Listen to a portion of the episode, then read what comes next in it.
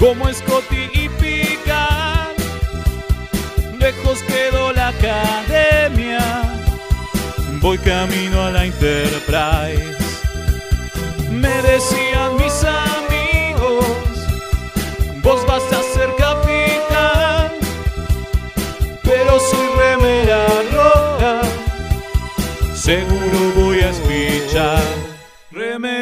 Remeras rojas, remeras rojas, con esa facha donde van.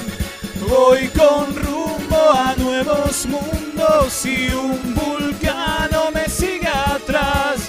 Tírale un phaser, tírale un phaser, o ese Klingon lo va a matar. Si le disparan o lo lastiman, el dogma y lo curará. Tengo mi remera roja, voy camino a la Enterprise. La misión es peligrosa, ya me empieza a no gustar. No, no, no, no, no, no. Al final me dio cagazo y no fui a explorar. Me quedé haciendo radio y mandé a Kirk a cagar.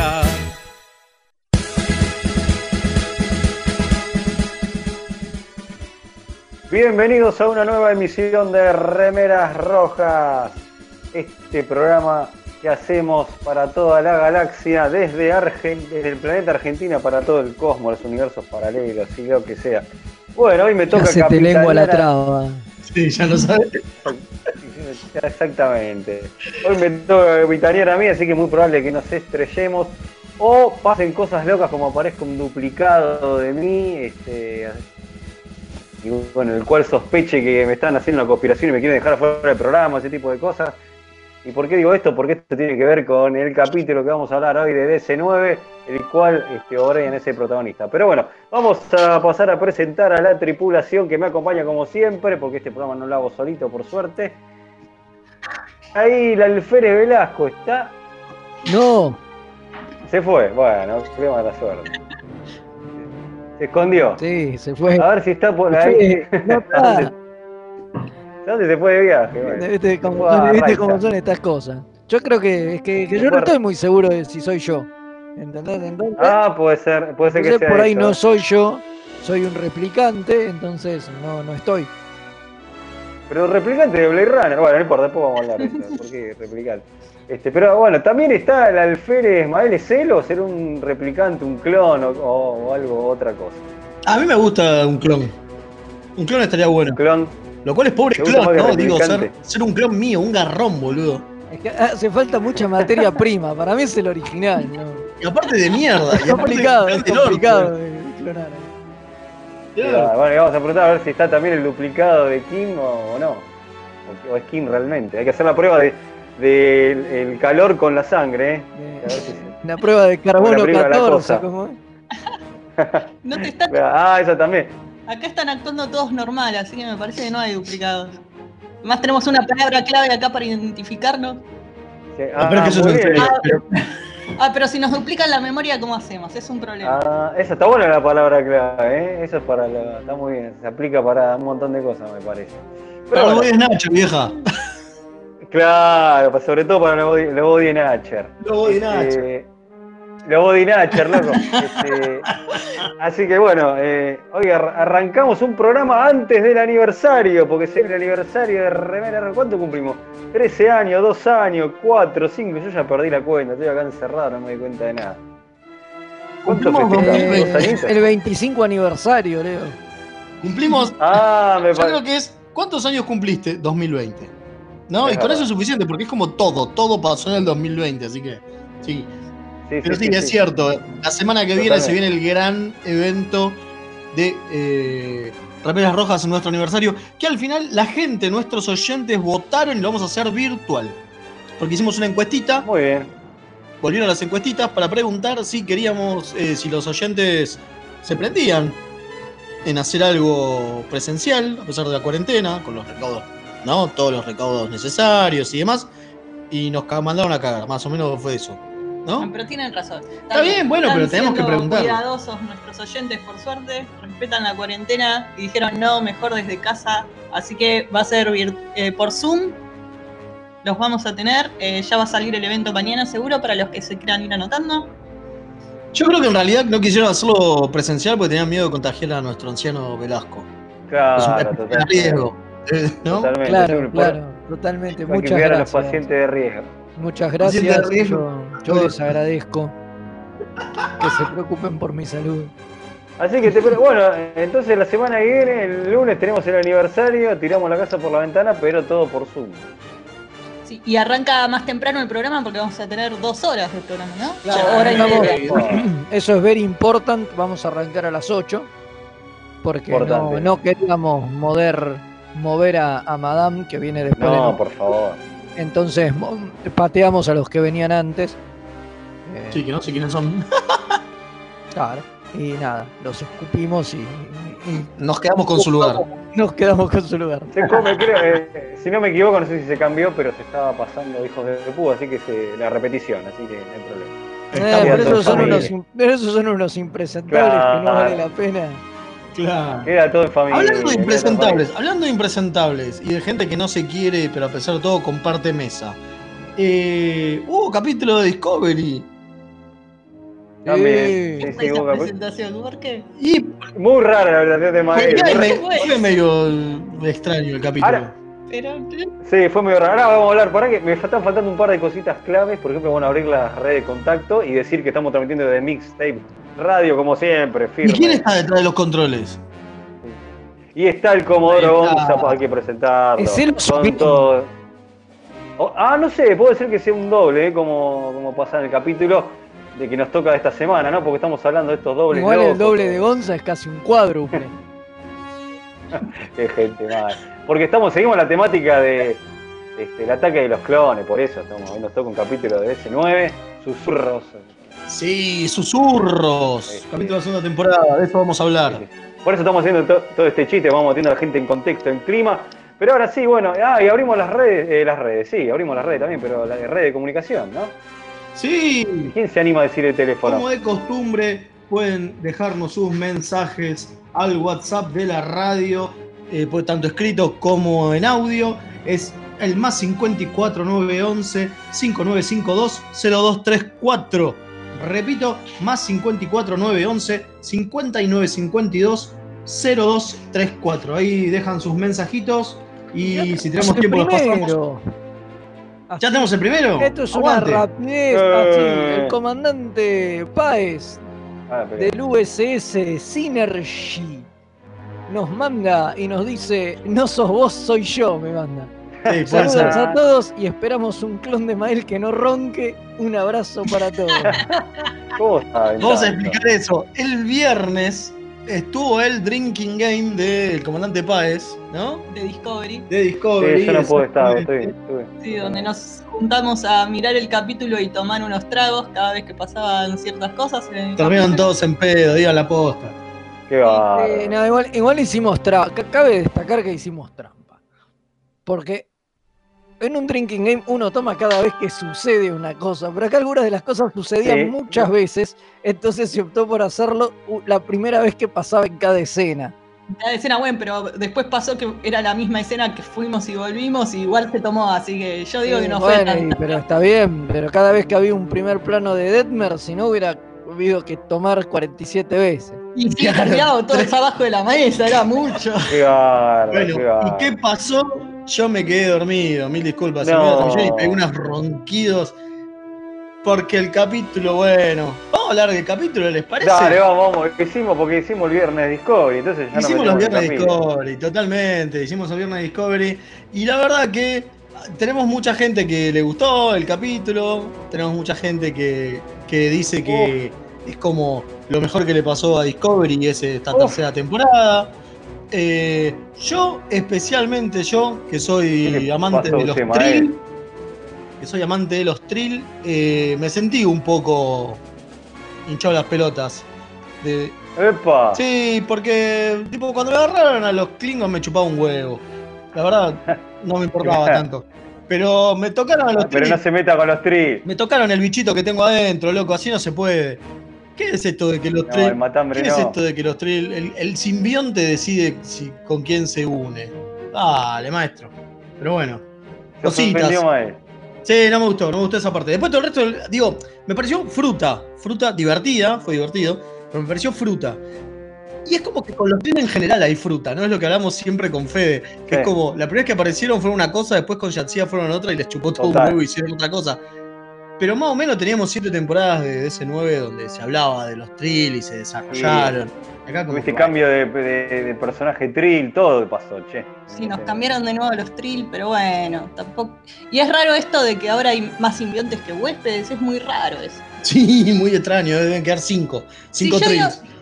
¿Por qué? Eh, me pareció raro eso también, como que eh, lo explican muy a la marchanta, entonces no queda claro. Eh, va, eh, y medio te dicen que se murieron la mayoría de los trills con lo de la quema, pero ¿qué pasó? Estaba la mayoría de los. eh, quedaban 100 trills en el planeta y estaban todos en naves, es muy raro eso. Puede Estaban de vacaciones, ya te dije, había un 2 por 1 Estaban de, vacaciones en nave. Pero, pero- pero dicen, di- dicen que eran lo- los que estaban aptos. A mí lo que se me Ah. hace es que se perdió la información de que era una, una truchada. mentira. Eh, eh, es raro, ¿no? Que no se hagan pruebas y. Después de mil años no hiciste prueba, maestro. Bueno, pero si No, ahora nos pasaron cambiaron- 200 nada más. Dicen que desde la No, quema son Pero después de, después, ciento y pico. pero después de mil años de que, de que como es, este, siguen pensando que. eh, digo, No, nosotros pero vimos por ahí se ese perdió con la quema. Pero No, no, no, se pero perdió con La quema. Ah, vos decís que se perdió con la quema, ¿Y puede por ser. qué van a Y perder con la quema, por ahí se murieron, en, est- en esta muerte que hubo, se murieron todos los tipos que tenían un cargo de poder El consejo. en, el Consejo Trill y con ellos se murió el secreto, que siguió siendo secreto, vamos a suponer ser. 700 años más. Y entonces, se, nada, no quedó nadie que supiera, che, mira que los Trill pueden fusionarse con Con cualquiera. Cualquiera, claro. Y pero eso es medio Y- ridículo, porque si no, a ver, si vos me estás diciendo que hay falta de huéspedes, hubieran empezado a extender las pruebas y probar con cualquiera. ¿Me decís que no hicieron eso en este tiempo? No, claro, eso es lo que es lo que decía recién. Eso es lo que me hace ruido, que no Claro. hayan empezado a experimentar, a probar alternativas. Pero bueno, pero parte de lo que te muestra este capítulo es que claramente no, porque otra alternativa también es, es probar con otras especies y qué sé yo. Y acá te dicen, bueno, hay otras especies que son compatibles y los tipos no querían correr ningún tipo de riesgo, como que están como muy cerrados, qué sé yo. Hay que Sí, ver si esto lo, lo desarrollan un poco más Me parece a que va a quedar la ahí. temporada. No, Yo creo que no. Me parece que es eso, ¿no? También no hay mucho más. Digo, van tres episodios de 10, ¿no? 13. De- o bueno, no importa, es como, no son temporadas largas y no estamos desarrollando mucho. Si vamos a hacer este es el un- un capítulo planeta cuarto, ¿eh? De Y este pero tampoco capítulo- tienen por qué resolver todo esta temporada. Pueden quedar cosas para la que viene, ¿no? ¿No era la idea de que ya volvían? Y por ahí esta temporada es encontrar lo que queda de la federación. Obvio. Nada, Tal cual. No tienen por qué resolver Bueno, el universo en una mí- temporada. Por favor, que no resuelvan el universo me- en una temporada, porque eso me molestaría Por más. favor, basta, basta. No, eh, a mí lo que me pasó el capítulo que la verdad que no, mucho no me convenció. che. Lo que más me pa- lo de Trill no me, la verdad que a mí no me interesó para nada. Todo bien con los Trill, pero no, no, no sentí- No sé, me pareció que no, no lo sentí, que estuvo bien manejado. Aparte, me pasa una cuestión que, que el problema con, con, con Burman es que con Michael es que siempre te lo ponen, tiene que estar Michael y me, me Me molestó mucho cuando Yo- vino el escritor al- a la escena y le dijo, toma Michael, te tenés que encargar del plot. Yo, Pero yo yo no entiendo que tiene que estar, claro. Me no cansa un poco eso. Sí, es como, A mí, a mí particularmente no, te- no tengo nada en contra de Michael, me cansa que te lo quieran imponer tanto. Yo tengo un problema Sí. con eso, eso es lo que me pasa a mí con el personaje. No No, me molesta ella. El tema es que fue burdo también la forma en que lo hicieron, porque es como hasta Michael No, mismo está diciendo, che, pero sos vos el doctor, serías vos el que tiene que bajar. No, no, no, no, Claro. vos bajá, porque sos la prota. Andá vos, andá vos que te, y andá y metete en la pileta y resolvé todo, ¿viste? Porque ella se mete en la pileta y resuelve todo. Si no fuera por ella, ¿qué sería de la galaxia? Y eso Y me bueno, es la, un poco, cosa, pero es la cosa de que eh, no deja de ser el protagonista, la protagonista de, el show de, de Burman. el show de, claro. Es lo que hay, digo. Sí, igual es muy Sí, sí, raro sí. eso de que se tenga que meter en la fusión mental de la chica también. O sea, Por pod- eso. podrían haber Es un salvado poco- esa. Es un ¿Por poco qué te- exagerado el tema, pero bueno. Claro. Eh, Eso que me pasó. Después sí me gustó, y digo esto, ya lo dejo hablar. Me gustó toda la escena de la cena, todo eso con, con toda la tripulación. Me, me Ah. pareció, che, Estuvo Sí, me gustó. lindo. Me gustó eso de que le dieran eh, síndrome postraumático a toda la tripulación, me- porque es parte de lo que siempre nos molesta a nosotros con los reset buttons, de que las cosas no tienen consecuencias y al, resto, Sí, al capítulo siguiente no pasa para mí, ¿eh? nada. Claro, el hecho de que la tripulación esté luchando y que le cueste mentalmente todo lo que pasaron, eh, eso me gustó. La verdad que estuvo bien llevado. Eso sí. Acá ya tenemos- Están, están mil años en el futuro, digo, no debe ser fácil, digo, ¿Qué dejar parece? todo. A mí me cuesta estar encerrado un par Y de meses. eso, y, y eso impacta. Y con respecto a lo de los Trill, a mí me recontra gustaron los personajes. Me parece que está buenísimo. Adira y Grey me parecen Sí. dos grandes Eso está- No, no, personajes. los personajes están buenos. y, Yo no, y me- no y tuve problema con eso. de, de cómo te explican que, que ella supere el bloqueo y todas las escenas esas, qué sé yo, todo eso me pareció me, me- me- me pareció genial. Sí. Me gustó. encantó la idea de cómo involucran al, a- a- al personaje de Gray como que está en su mente y, me gusta cómo, cómo, cómo, cómo generan esa, esa interacción que es algo que antes nunca, nunca, nunca se hizo.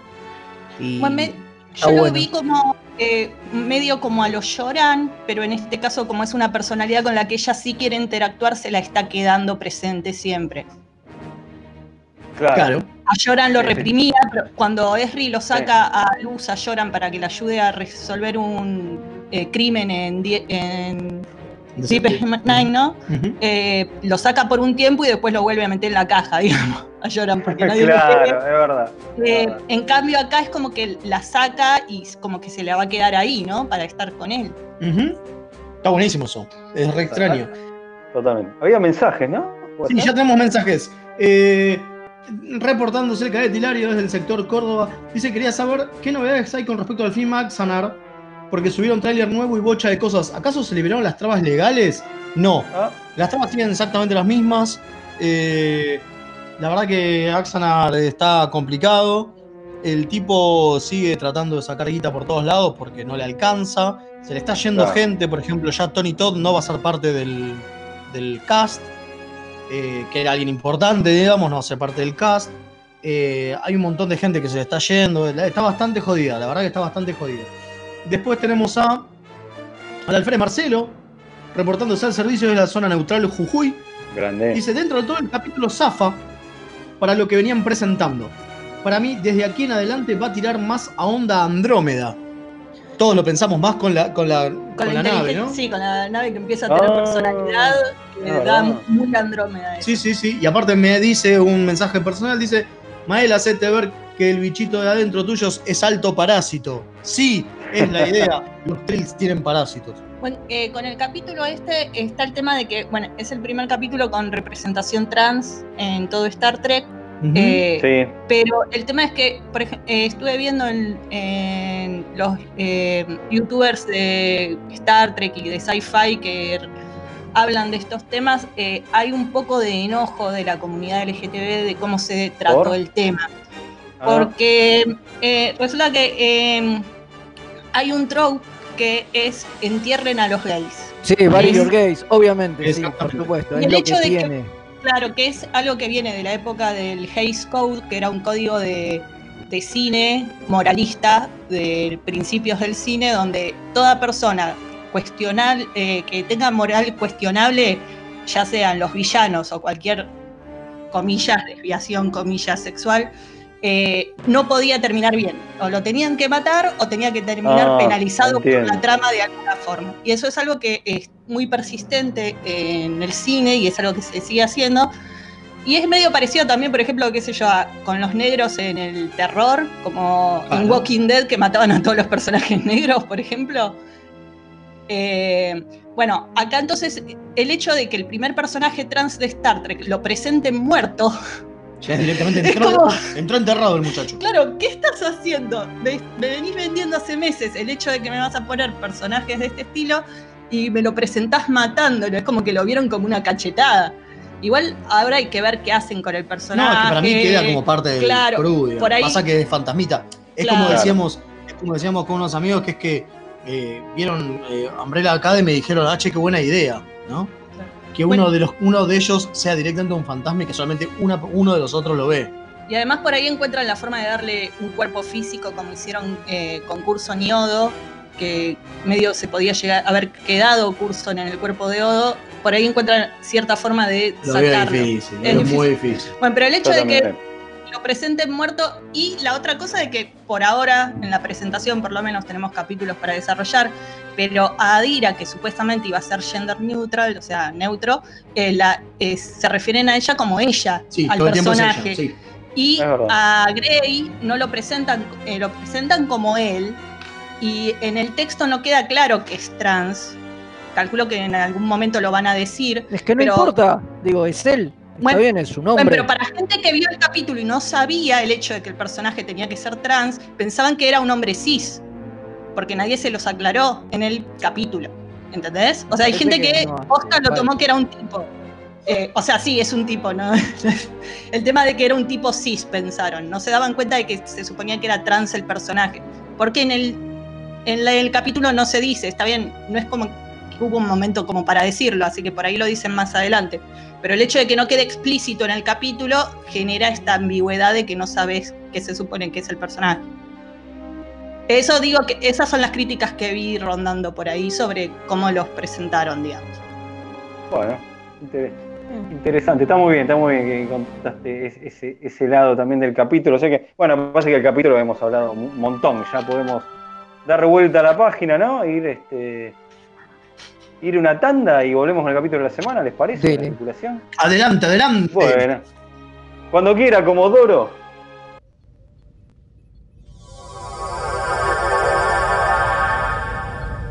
Remeras rojas, los que sobrevivan vuelven después de la tanda. Drama. En sus últimos momentos de agonía, lo único que César atinó a hacer fue taparse la cara con la toga para mantener de la poca modestia que ya le podía quedar. Humano. Me resulta más sorprendente la narrativa que crea el analista, ya sea económico o político, que tiene que ir inventándose una historia al mismo tiempo que pasan los hechos.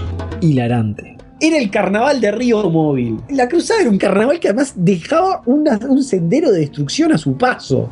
La Tortulia Podcast. Encontranos en tortuliapodcast.wordpress.com o en iVoox o en tu proveedor de podcast favorito.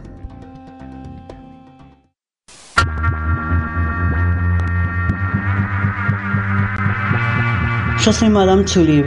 Para mí la mente es un diálogo interno y externo. Cargadas, luego las 12.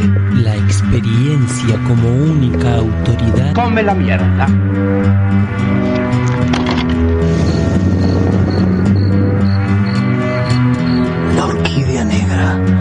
Touleau. Un viaje radial al vértice de la circunferencia de la mente y los sentidos. Lunes, 22 horas por www.mixtaperadio.com.ar La mejor música alternativa y la movida de las bandas emergentes están en El Alternador. Conducen Pablo Sándor y Tomás Marcos. Escuchalo en vivo los jueves de 20 a 22 horas por mixtaperadio.com.ar. Accessing library computer data. Me pueden decir, bueno, es un homenaje, no pasa. Pero está hecho para los fans y los fans somos hinchapelotas. ¿no? Obvio. Digo, entonces, sobre todo los fans de Star Trek. sobre todo los fans de Star Trek. Remeras rojas, ante todo, la honestidad.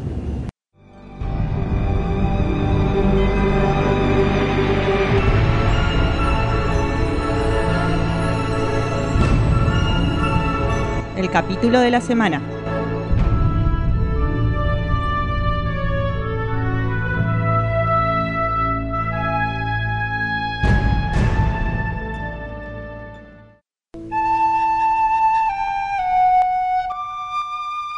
Aquí estamos de vuelta con esa flautita ya que quedó, quedó en la historia, porque la semana que viene nos viene a tocar la flauta el escritor del capítulo. Qué, qué placer que nos toque la flauta. Es Morgan. verdad, es verdad. Viene Morgan Gendel a nuestro aniversario. Impresionante, no va a tocar la flauta el escritor de- del capítulo, totalmente. Hizo otros más, ¿eh? pero bueno, nos concentramos principalmente en el, en el capítulo icónico, ¿no? Sí, es Y cierto. Todo eso la semana que viene en el aniversario, ¿eh? así que acuérdense que es a las 8. Agenden ahí, si te enganchaste ahora Mixtape Radio. Sí, no se olviden que empezamos una hora antes porque si no se van a perder toda la paponga que tenemos. Claro, y va a haber un montón de pelotudeces. Sí, más que de costumbre. Son do- dos de horas de pelotudeces. Y aparte, Pelotudeces, y aparte la entrevista con Morgan Gendel, ¿no? Ahí está. Claro, sí, obvio. La entrevista. Totalmente, sí. Así que, te, bueno, ah, y no se olviden de colaborar con el cafecito, por favor, este, que la radio se mudó, está en Plagio Bar Cultural, este, ya tiene su espacio, ya este, con distanciamiento social y todo, respetando los protocolos en realidad, ahora porque cambió del asco al disco, a, Discovery debe ser ahora, ¿no? Yo No entiendo nada. Qué grande, ahora, ahora acá en Buenos Aires explicamos al que escucha de otro, de otro planeta, acá en Argentina que estamos en el disco por Discovery, será. Así que este, bueno, eh, este, con todo eso. Eh, pero bueno, la radio siguió funcionando, así que por favor colaboren en el cafecito, que son 50 pesitos, que no es nada. Sí. Ahora está bien que el Y a dólar blue bajó. Nos hace muy bien. Pero totalmente. Sí, porque que nos despierta. Colaboren con el cafecito. Nos dan un cafecito y nos despierta. Y nos levantan. Bueno, nos metemos con el capítulo de la semana que hay polémica, que tuvimos, tuvimos polémica este, sobre el capítulo, En opiniones distintas. Sí. Claro, tuvimos polémica, tuvimos polémica en el bar de Quark. Ahí está, ahí tenemos una Eso sección para meter en algún momento. Me gusta, me gusta. Anotá, Anotá, anote, Pepe. polémica. an- Anote, anote por ahí polémica en el bar de Polémica Quark. en el bar de Quark. Perfecto. Sí. Para la, la segu- para la temporada que viene, vamos, algo vamos a meter. Este, Sí, bueno, nos metemos con el capítulo. De Whispers. ¿De cuál, Mael? Whispers. Susurros. El ¿eh? capítulo Susurros, el 14 de la segunda temporada. Ese en el que, eh, la verdad que si no lo viste es un garrón porque te vamos a spoilear el capítulo. Sí, si no lo Así vieron, que atento, estás no atento. escuchen más, vuelvan en un rato cuando vean la publicación de la próxima sección. Claro, porque es un garrón. Ahí está. Porque es un capítulo que de... Igual, igual, perdón, ¿no? Sí. Perdón, igual, ya en, el, en la fotito de que estamos promocionando el capítulo, ya algo de spoiler hay. Hay dos O'Brien ahí, dos, dos muñequitos de O'Brien que tengo yo, me hago cargo. Este, tengo dos O'Briencitos. Bueno, ahora sí, perdón, Mael. Sí, sí, ¿por qué? Claro, porque recuerden que estamos dentro de la eh, temática Atacos de Clones, ataque de los clones. Y sí, la aposta es que Claro. eh, este es el capítulo donde hay un O'Brien que no es O'Brien, ¿no? Pero que se cree tan O'Brien como el O'Brien original. Y la idea es decir muchas veces O'Brien, porque es el protagonista de este capítulo, ¿no? Eh, O'Brien. O'Brien. Bueno, sí, Eh, uno, de, lo- uno de los desafíos, dice el guionista Paul Robert Coyle, fue justamente eso. Mantener el foco siempre en O'Brien, porque cualquier otro personaje que aparecía, si no estaba interactuando con O'Brien, iba a decir, che, este O'Brien trucho, la puta que lo parió. Claro. Y no Claro. podían. Entonces era, era muy difícil y dice que eso hizo que el capítulo les quede corto y les complicó un montón la escritura del mismo. Debe ser Y un además, en el fondo, un poco no deschavarse también. Porque, digo, Claro. porque es cierto, digo, el capítulo tiene una estructura rara. No, no es la estructura habitual porque justamente le falta como un, una subtrama pelotuda, viste, que siempre tiene. Claro, claro, acá, hay- acá Para mí- primero, Para mí igual primero es pifiaron, para mí tendrían digo, que haberle buscado una, una subtrama muy, muy, muy, difícil. Muy difícil. ¿Eh? No, muy por ahí con difícil. una muy, muy paralela, ¿entendés? Alguna girada en el bar de Quark, ¿entendés? O, digo, algo que te saque, pasa que te saca demasiado del capítulo, pero me parece algo que esa es- esa es la cosa. Claro, te termina totalmente sacando. por, por afuera. Sí, pero te termina sacando de la tensión que este capítulo supuestamente quiere generar, digo. Sí, obviamente. Si te obviamente. ponen La idea cualquier boludez, digo, si te aparece un Nog jugando con Jake al, no sé, al Dom Shot. Se te va el carajo la tensión, no tiene sentido. Claro, claro, Sí, claro. además La, la cosa film noir que trataban de generar eh, se pierde también porque rompes la, el clima. Claro. A ver, para los que no recuerdan, este es el capítulo en donde llega Miles O'Brien a la base después de estar en el cuadrante gamma y ve que todos actúan raro. Todos actúan raro, inclusive su esposa y su hija, y se da cuenta que hay una conspiración. En el medio de todo esto hay una conspiración. Obviamente es un gran giro al final, no es O'Brien, es alguien más, ¿no? Eh, pero que chupó como demasiado la personalidad de O'Brien. Y me parece que acá es lo más interesante que tiene el capítulo, que es lo que no coincidimos, no coincidimos con Fede, que es que en la revisión funciona igual, porque el, la idea de la tensión que te genera, esto de que O'Brien sigue siendo O'Brien, a pesar de que vos ya sabés que no es O'Brien. Digo, sabés que es un clon. Claro. ¿No? Que es un, que es un, un cambiaforma. Por eso le hacen un monumento, viejo. Le dice. Le dicen un replicante directamente. Eso por Eh, homenaje a Blade Runner, ¿eh? No, no hay duda. Eso es un homenaje a Blade Runner, totalmente. Yo lo que digo es, me parece que eh, es tan O'Brien que hasta en un momento dice que estuvo buscando, si, eh, le pide a la computadora que busque si no hay cuestiones telepáticas, si no hay un virus extraño que esté modificando la, Un virus loco. que esté Bueno. modificando las cosas en- a, a la gente. En eso sí se parece que veníamos hablando del capítulo Non Sequitur, cuando eh, que lo hablamos hace unos, unas semanas, que cuando Harry empieza a bueno, sacar hipótesis de qué puede ser lo que está pasando raro. Es un programa de holodeck, es otra línea temporal, Claro. eh, hay cosas telepáticas. Acá O'Brien pasa por los mismos pasos, empieza a preguntarse todas las posibilidades de por qué están Claro. actuando raro todos a su Porque tranquilamente eh, podrían hacer tantas cosas y tranquilamente podría ser otra línea temporal, totalmente. Claro, y aparte, él viene de la Enterprise, donde estas cosas pasan normalmente, así que está buenísimo. Todos los días. Sí, lo que decían es que querían generar una vibra a lo Body Snatchers, Totalmente. de que él sintiera como que se- le, le habían reemplazado a la gente y en realidad al final al que habían reemplazado era él. Es muy bueno eso. Y acá es donde, Yo creo que tiene Fede- grandes- acá es donde Fede dice que para él la más de segunda, cuarta vez que lo ve, ya no le funciona. ¿No, Fede? No, Ahora le, totalmente. paso, ahora le paso la pelota a Fede. Totalmente, no. No, lo, lo que quería decir, Fede, ahí te paso la pelota. Lo que quería decir que me parece que tiene muy buenos momentos de tensión, sobre todo con la esposa, ¿no? Con Keiko. Sí, para mí, Eh, a ver, para mí es un Bueno, ahora sí, es un, despáchese. es un gran capítulo. Yo arranqué diciendo, este es un capítulo que a mí me gusta mucho, qué sé yo, y la verdad que en este visionado no. Me, me, me pareció súper obvio. Todo el tiempo eh, todos actúan aislándolo a O'Brien y vos decís, ya sabiendo el final, decís, sí, es obvio. Es porque es un, eh, es porque es un, un, un espía, y etcétera, incluso cómo actúa la hija y demás. Se me hizo como, como súper obvio y que, y que se vuelve un poco insostenible. Y el final estiradísimo de los pelos, medio que no te dicen nada. Bueno, era un bicho que no sabemos qué iba a hacer, creemos que iba a explotar, pero no, no estamos, no estamos, no, no, no, no estamos, no estamos muy seguros. Bueno, la cosa es que ya está, le- nos lo sacamos de encima y nosotros nos enteramos que iba a venir, entonces tratamos de mantenerlo ocupado para que no estuviera en el lugar que tenía que estar en el momento que se suponía que tenía que estar.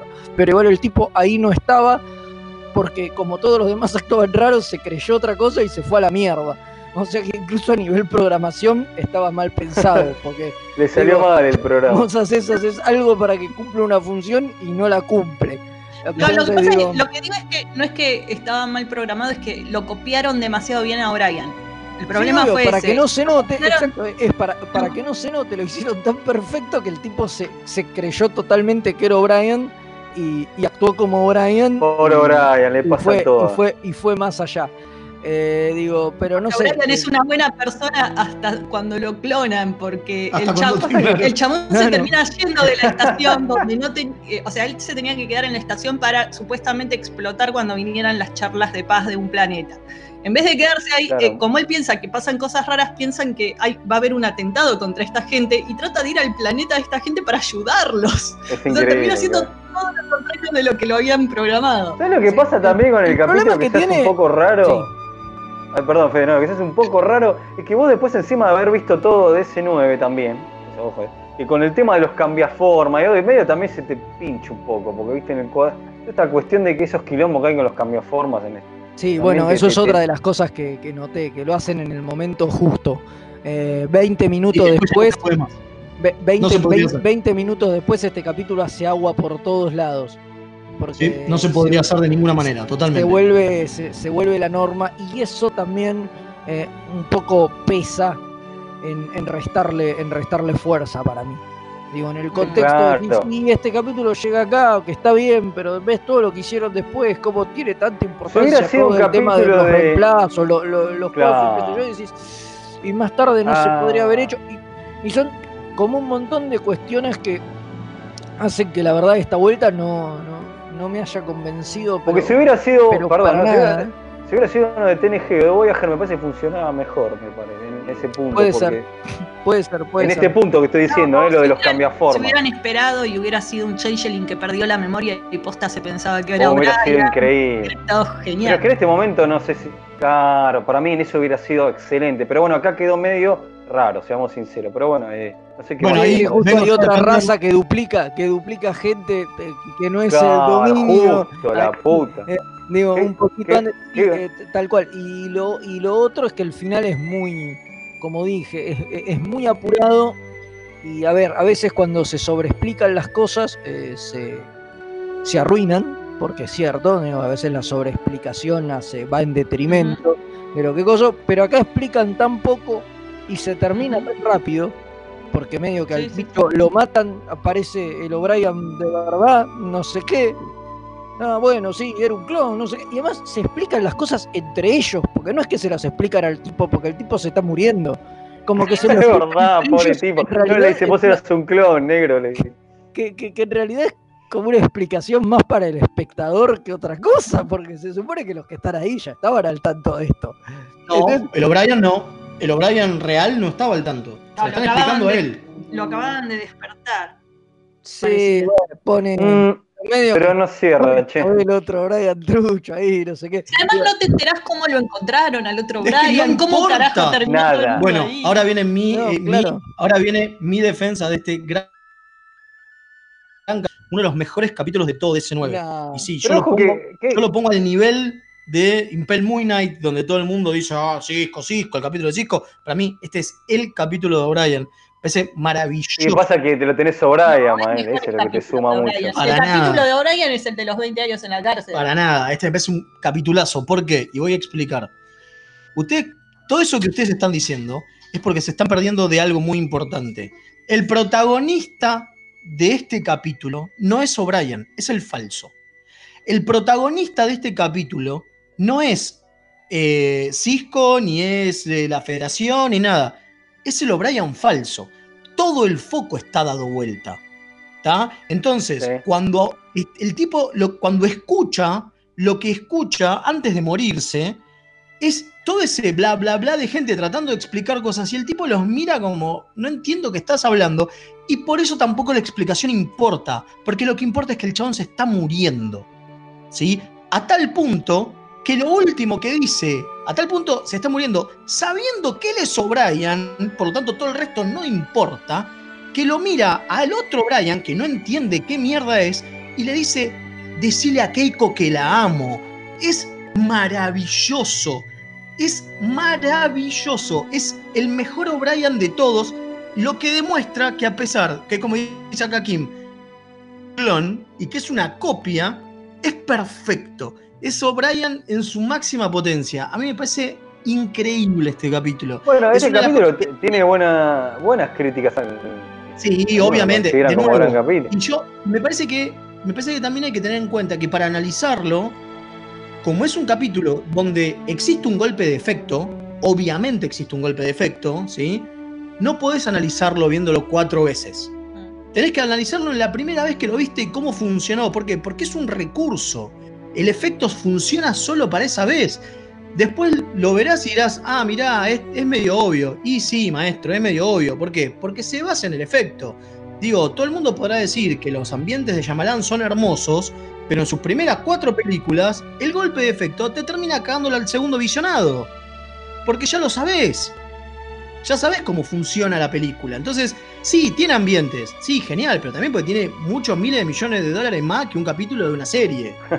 Entonces es Bueno. más fácil. Pero me parece que igual el mérito es que la película, justamente con visionados, siga funcionando. Igual también fue de cuántas veces lo habré visto. funciona. Lo viste el capítulo este. No, pero lo que digo es- la- Pero lo que digo es Este, que no la sé, cuarta, la quinta, no sé.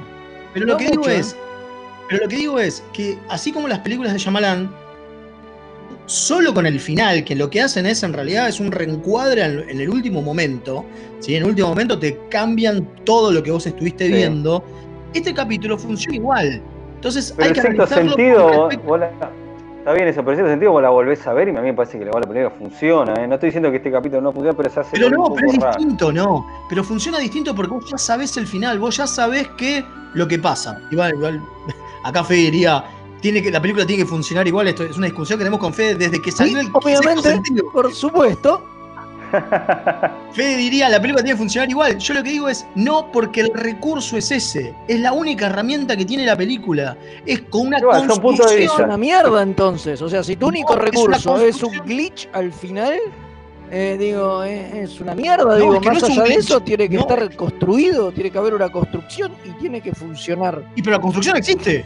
La construcción existe hacia todo, lleva y gira hacia ese reencuadre del final, que no es un glitch, ¿sí? Está hecho a propósito, no es que es un error.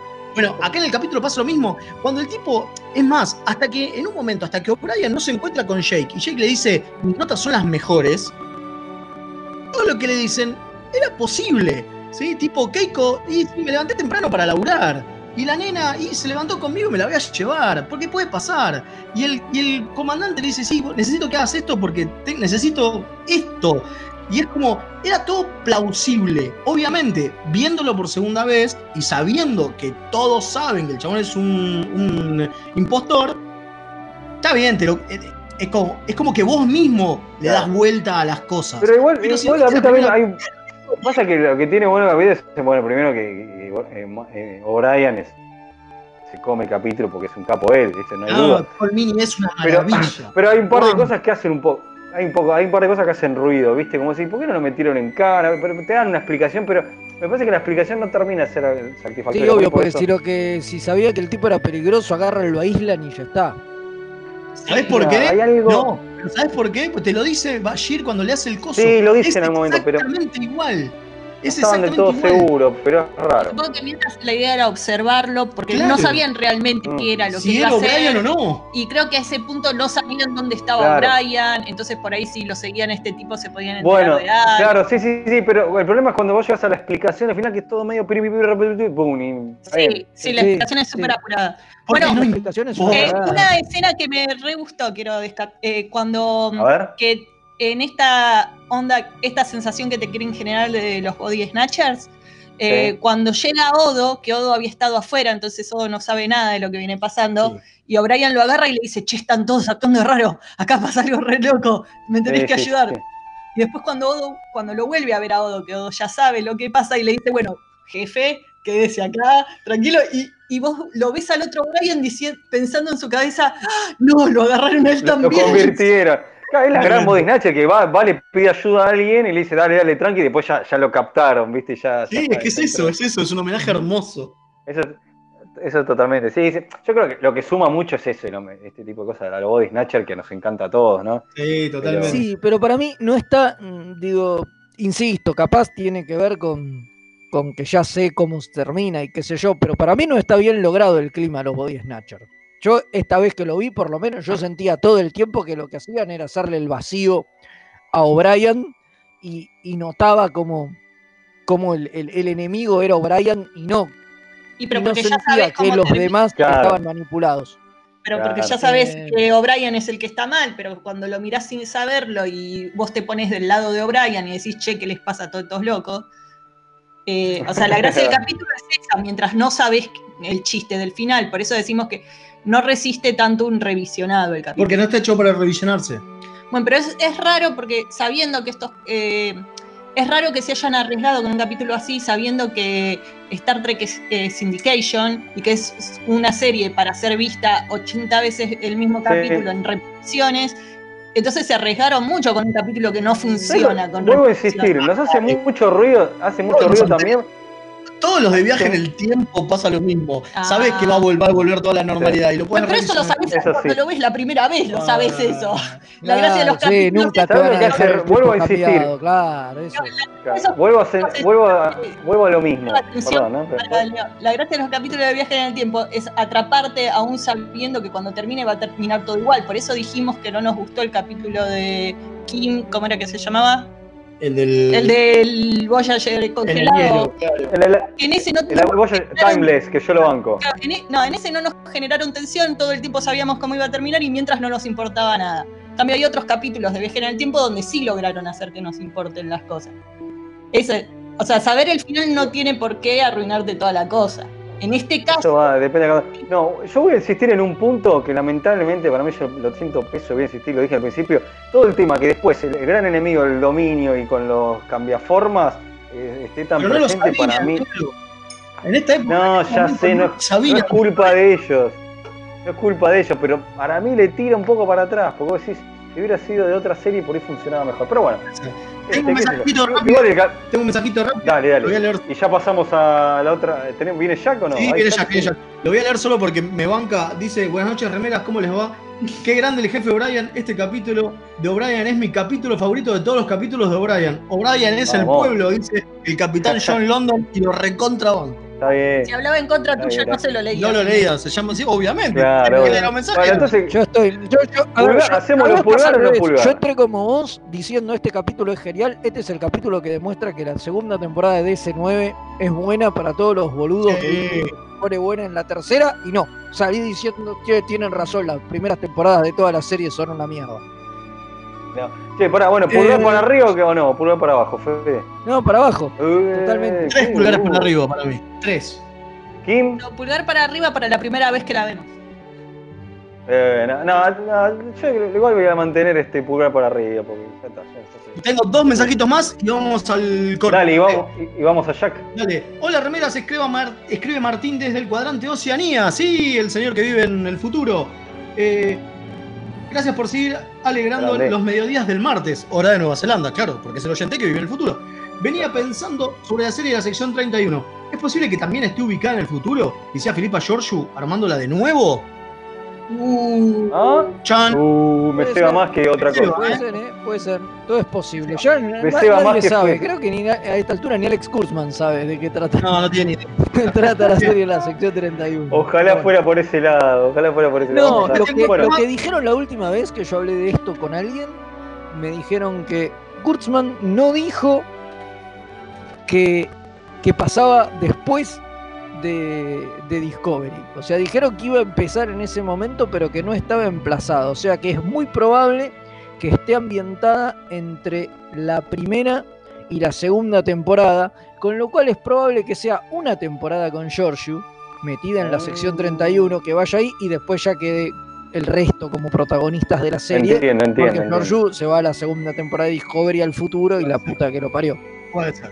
Tengo, tengo un mensajito más. Dice, buenas, soy Diego de Caballito. El capítulo tuvo partes buenas y otras no tanto. El momento en que se conectan con el simbionte me recordó el lugar donde aparece Eleven de Stranger Things cuando entra en trance. ¿No Ay, hay registros de simbiontes humanos? Y Riker... Gran programa, chicos. Nos dijeron que no había eh, registros exitosos Que de que es- uniones con otras razas. Es Y, justamente lo de Riker. Claro, lo de Riker no fue exitoso. Te están diciendo específicamente para eso. Sí, sí. Bueno, Así que bueno, vamos rápido al creador de universos que vamos Dale. a hablar. y, y vamos con. Viene Jack entonces, la tandita y creador universo, ¿no? Exactamente. Bueno, cuando quiera, Comodoro.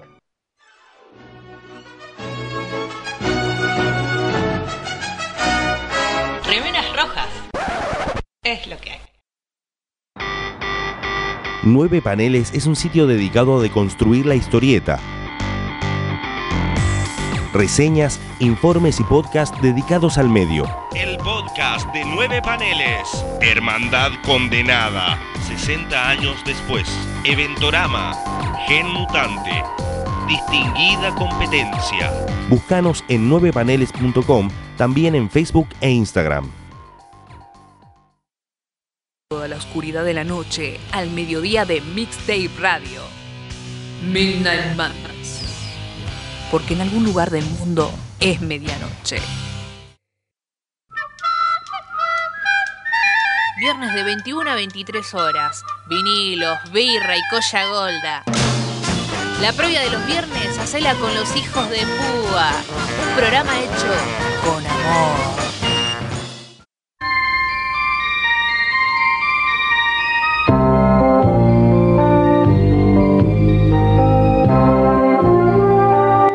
Interpretó a un boliano en la quinta temporada de DC9, pero su mérito es ser la inspiración del personaje de Quark, ya que es el mejor amigo de Armin Shimmerman.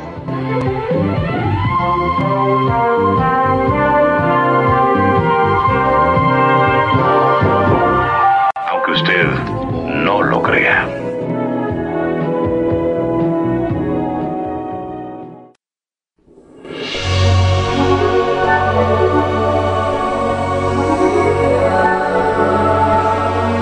Creadores de universos.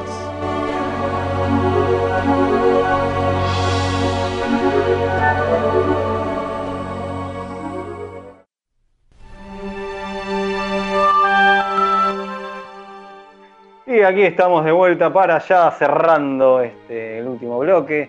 Después vienen las efemérides de Remeras Rojas del programa de hoy que capitaneo yo, o sea, soy un clon replicante, ya no sé ni qué carajo soy cuando, sea, cuando me despierte mañana. Pero lo que sí sabemos es que vamos a hablar de Al Smutko, ¿no? ¿Cómo sería la pregunta? Sí, Al Smutko. Exactamente. Al Smutko es húngaro, nativo de Hungría y de la que salió, de la que salió corriendo cuando se vino el comunismo. Se rajó. En el 48 hizo pumba pumba, se fue al carajo y obviamente se fue a Alemania del Oeste para tratar de eh, escapar del, del comunismo. Y estuvo cuatro años y después se fue a Estados Unidos. A la tierra de la libertad. A la tierra de la libertad. ¿Por qué hablamos de, de Al Smutko?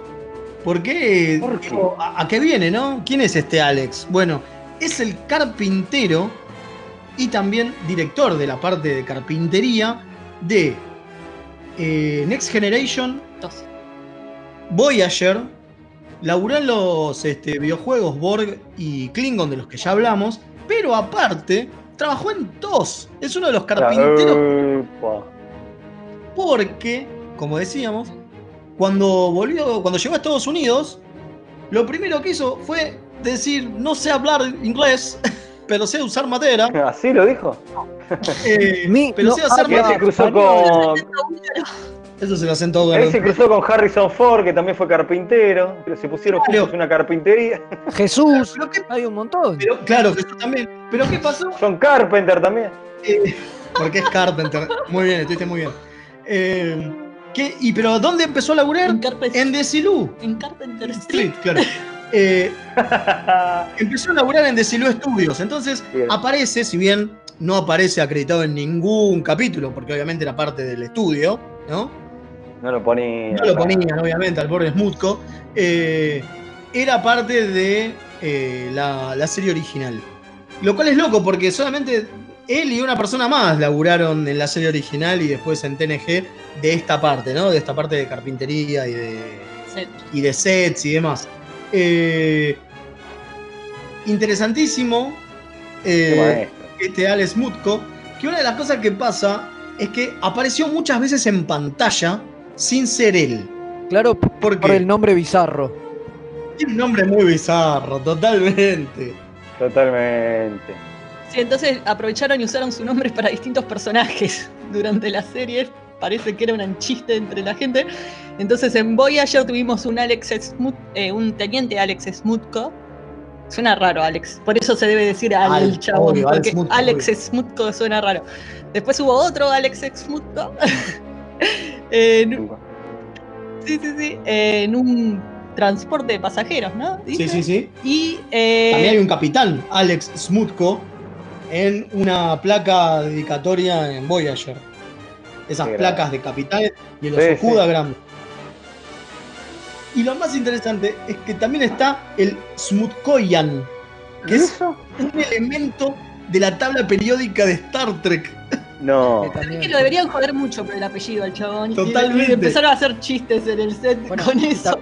Y también está Alexander Smutkov, pero es con, ahí es con, termina con B, es Smutkov, ¿no? Exacto. Que es un actor de películas B del siglo XX, perdón, que aparece en un afiche en el capítulo ese de Voyager, ¿viste? El que viajan al, al presente, que en realidad es el pasado de ellos, pero bueno, en el presente Claro. que, ya A los no es- 90. que ya también es nuestro pasado. Eh, bueno. Claro, donde aparece Sarah Silverman en ese capítulo. Eh, exactamente, el capítulo que aparece Sarah Silverman. Bueno, ahí hay una ficha, una película de vampiros y el protagonista es Alexander Smutko. Qué maestro. Es maravilloso. Ahora, si esto parecía interesante del tipo, no es lo más interesante de Al Smutko. ¿Por qué? Porque es el- la primera persona que no es actor de Star Trek en tener un fan club. ¿Cómo? Sí, la verdad que es bizarrísima la historia. Bueno, y justamente es por su nombre raro que empieza la cosa. Obviamente es por su nombre raro. Eh, se juntaron unos amigos de universidad a ver TNG y siempre notaban que cuando aparecían los títulos Alec, Al Smutko, se cagaban de risa y empezaron a festejar. Bueno, ¿qué hicieron? Em- eh, generaron un fan club que en realidad no dejaba de ser que mientras ellos veían el coso del capítulo, cada vez que aparecía Smutko, aplaudían y ¡Eh, Alex! ¡Sí, nuestro ídolo! Oh, decían, claro. Claro. Bueno, le escribieron a, al Smutko, perdón, a Smutko, Para contarle que para tenía- contarle que tenían este, este, como es fan club. Y lo mejor, y que ah, hicieron pines y demás del fan club, ¿no? Claro, le, mandaron, le mandaron de regalo unos pines y qué sé yo. Claro, le mandaron regalar unos pines, pero ¿qué pasó? Los actores de TNG tenían. Los actores de TNG eh, tenían ganas de participar de esta joda del, del, del fan club de Smutko y pidieron los pines también. No, espectacular. A tal punto que Jonathan Frakes fue a una de las reuniones del fan club de Al Smutko. Genial. a ver un. ¿Y las reuniones qué eran? Eran ver un capítulo y cuando pasaban los títulos Al Smutko, decir Al Smutko. Y eso era todo, pero bueno, estuvo en una de ellas, maravilloso. Qué grande Freeze, anotan todas, ¿eh? Sí, es bizarrísimo. Y bueno, parece que tuvo amistad con la gente del fan club, se hablaban por teléfono, incluso algunos les dio consejos sobre cómo meterse en la industria y eso. Eh, así que re loca la historia, creo que pasó más a la historia por eso que por su trabajo de carpintería. Así que ahora ya saben, eh, cada vez que vean TNG, búsquenlo en los títulos del final y, Y griten. aplaudimos. Lo empezamos a hacer, ¿eh? o en toda serie en la que estuvo, hay que empezar, ¿eh? por favor. Ya. Eh, Ya empieza el ritual. Así, bueno, nos vamos a las efemérides, así cerramos este gran capítulo. Mentira, fue una porquería lo que Cuando quiere el. Comodoro.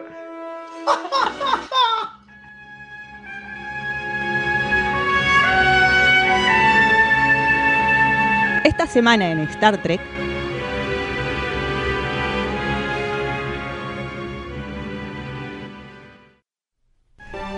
sí, nos metemos con las efemérides. Ahora sí, me adelanté, perdón, perdón, me adelanté. Porque pasa que me llama mucho la atención que es muy parecida a la que presenta las secciones a Kim. ¿Sos vos, Kim, o es una computadora? No, no, no, es el clon. Es el clon. Ah, entonces no es Kim, está bien, muy bien. Bueno, arrancamos las efemérides. Bueno, arranco nomás. Un 3 de noviembre de 1956, ya estamos en noviembre, la puta que lo parió. Nace Tremendo, Norman Ludwig, compositor, músico y profesor de música, que participó en las bandas de sonido de TNG, DC9, Voyager, la sexta película, pero que además hizo también eh, la de Star Trek 2099, 2009, no, 2099, Esa es la estoy de- inventando esa es la de una nueva Marvel. continuidad de Star Trek 2099 como Spider-Man y en su continuación Star Trek Into the Darkness en donde directamente ya fue el orquestador, digamos, hizo todo el arreglo musical. Aguante Star Trek 2029. Bueno, el con 4 Gigi. de. claro, con Gigi. El 4 de enero de 1996 se emite el gran episodio Trials and Tribulation. ¿Lo dije bien? Sí. creo. Eh, de, DC9 para festejar el 30 aniversario del primer capítulo de Star Trek 2. Un capitulazo. Tremendo, tremendo. Gran capítulo. El 5 de noviembre de 1937 nace Harris Yulin, que en el increíble capítulo Duet, otro gran capítulo de primeras temporadas de DS9, hizo de Amin Maritza, el ayudante del carnicero de Galitep, que es consumido por la culpa, ese gran, gran episodio. Capitulazo. Eh, un 5 de noviembre de 1949, saca el mouse Mael que no puedo leer, nace el maestro Armin Shimmerman, el amado Quark de DC9, pero Ídolo. también trabajó en TNG haciendo de otros personajes. Por supuesto, es el primer Ferengi que aparece en la historia. Por. Nuestro amigo, ¿no? Fede? Claro, nuestro amigo copado, Armin. Sí, por supuesto. Yo lo llamé por el cumpleaños Copado. el otro día. Obvio, Eh, bueno, obvio, copado. también un 5 de noviembre de 1959, 10 años después, que Armin Shimmerman nace Eric Menjuk, el viajero de TNG, ese que se lleva a pasear No. a Wesley. A Wesley a hacer cosas ¿No? locas. ¿Se acuerdan? Bueno, eh, con la particularidad también es que Menjuk fue uno de los que audicionó para hacer data. Y la verdad que lo reveo, ¿eh? Sí, lo reveo como. Le, le da como el look. Sí, sí, sí. Totalmente. El famoso amiguito, el amiguito viajero de Wesley. Bueno, bueno, 5 del 11 del 97 se estrena la primera parte del año del infierno.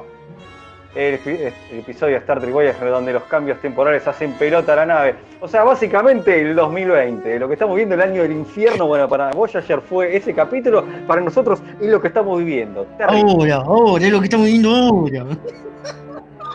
Ahora mismo. Puse loco. El 6 de noviembre de 1972 nace Rebecca Romijn, la que le dio el nombre a la Mm. número 1, que se interpretó obviamente Michelle Barrett, pero que antes de llegar a Star Trek ya era famosísima por sus trabajos en X-Men, The Librarians o por la película Femme Fatal de Brian De Palma. Mi ídola Rebeca Rojima, además es la, es la esposa de, de Jerry O'Connor, la que inventamos. Por eso, En realidad la queremos, que- queremos ser ella por eso, obviamente. Obvio, por supuesto. claro, obvio, obvio. Y por John Stamos también, que es el ex Sí, los dos, Sí, totalmente. sí, yo me Los quedo a la con- final. No sé cómo estará Stamos hoy en día, pero cuando. Hecho mierda. Cuando era joven yo me quedaba con Stamos antes que Jerry, ¿eh? Todo bien. Eh, bueno, 7 de noviembre de 1992, jovencita, nace Mari Chef. Una piba. La niña, que no parece, es la canciller Lerrel de los Klingons. Pasa que es alta y grandota. Es enorme la mina Claro. y tiene mucho maquillaje, pero es re joven y bueno, la- no sé si la volveremos a ver en Discovery algún En día. algún momento la vamos a ver. Veremos. Fede. Bueno, también un 7 de noviembre, pero 2001, hace muy muy poquito, muere el compañero Remera Roja, Bobby Oh. Bass, que interpretó a varios guardias de seguridad. Una vez hizo de Klingon y en Mirror Mirror hizo de guardia de Chekhov. Todo esto, obviamente, su memoria en Space Seed, ¿no? Este es nuestro pequeño homenaje Vamos, a un homenaje compañero Remera Roja caído en el Sí, sí, sí. cumplimiento del deber.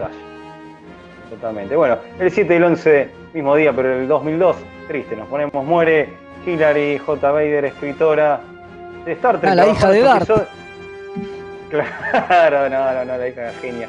Eh, ocho capítulos eh, de Star Trek, bueno, en uno de ellos eh, las reglas de Que se adquisición. llamaba eh, Leia. Claro, no, no, no. Pero que también trabajó en videojuegos Klingon Borg y en series animadas como Superman y Batman Beyond, por solo nombrar algunas. Una maestra, gran, gran escritora. También el 7 de noviembre, también el 7 de noviembre, pero de un año que no voy a decir porque la señora es un poco, este, ya se puso colorada, nace nuestra alférez Kim, ¿no? Digo, Ah. ahora pusimos a las efemérides, pero también. Eh, Bueno, la recordamos. Exacto. Pero un día después, 8 de noviembre de 1952, nace Alfred Woodward, que en Star Trek First Contact fue Lily, la compañera de Cochrane, esa que, Sí. se- que lo quería cagar a tiro a, a Picard. Sí, que Pero cuando que ve a tiene- Worf hace. Mmm, hace- se pega un julepe. Sí, pero que tiene una extensísima carrera con más de 100 créditos en distintas series y películas que la llevó a ganar 4 Emmys de las 18 nominaciones que tuvo. Eh, y aparte tuvo una nominación al Oscar. Una locura, no, una locura. Una bestia, Alfred Woodward, una actriz del carajo. Sí, la verdad que sí.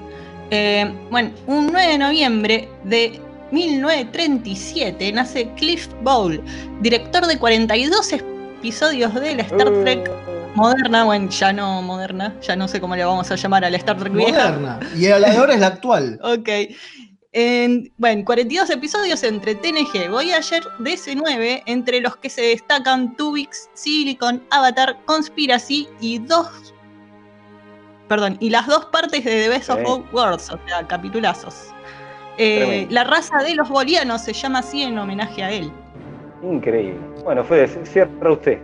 Cierro yo, un 9 también, un día como hoy, nace, o sea, en 1964 y está cumpliendo años, también lo llamamos, nos está escuchando, le mandemos un Obvio, es fan nuestro. Eh, el amigo Tom Paris, también conocido como Robert Duncan McNeil o Robbie, ¿no? Como le decimos nosotros los amigos. Actor y director cuyo primer papel en Star Trek fue el de Lico- Nicolás Locarno, ¿no? En, en TNG, en ese de la Academia. Ese locarno, un loco. Bueno, así así que cerramos la emisión de hoy. Los esperamos Tengo- la semana que viene. Momento, momento, tengo un, un- A las tengo un mensajito más. Que acá el, el cadete Hilario dice: No se enojen con el episodio del jefe Brian. Podría haber sido un final más choto si se descubre que al final todos están confabulados por una fiesta sorpresa o por el cumpleaños o un ascenso del jefe. Es cierto, es cierto. Es Podría haber sido peor. Es verdad. Bueno, los esperamos la semana que viene porque ya viene Madame, le pedimos disculpas y la, y la abrazamos en su llegada con la fusta y todo, que nos va a fustigar a todos. La semana que viene a las 8 el aniversario de Remeras Rojas, tiramos la casa por la ventana, un montón de pelotudeces, viene el escritor de, este, de Inner Light, todo, todo. Sí, lo más interesante. un despelote, además, bueno, vamos a agradecerle ya que estamos a los amigos Trek Chile que nos van a facilitar el Zoom. Ya tenemos acá, me acaban de pasar la, el- eh, la dirección para la reunión, así que ahora en un ratito, calculo, estaremos creando el evento y Claro, porque recuerden que para que se ¿eh? conecten el lunes, Claro. el lunes en vivo y Sí, nos porque vean es con público. Los, los esperamos, los esperamos porque el lunes es presencial. y Va a va haber a una haber- sorpresa también, va a haber un, un evento participativo para los que para los que se animen. Así que no vamos a decir mucho más, se van a enterar el mismo lunes, pero si tienen ganas, vénganse con los calzoncillos de salir, porque por ahí quien les dice que hasta salen al aire y todo. ¡Oh, Vamos. qué cosa! Muy bien.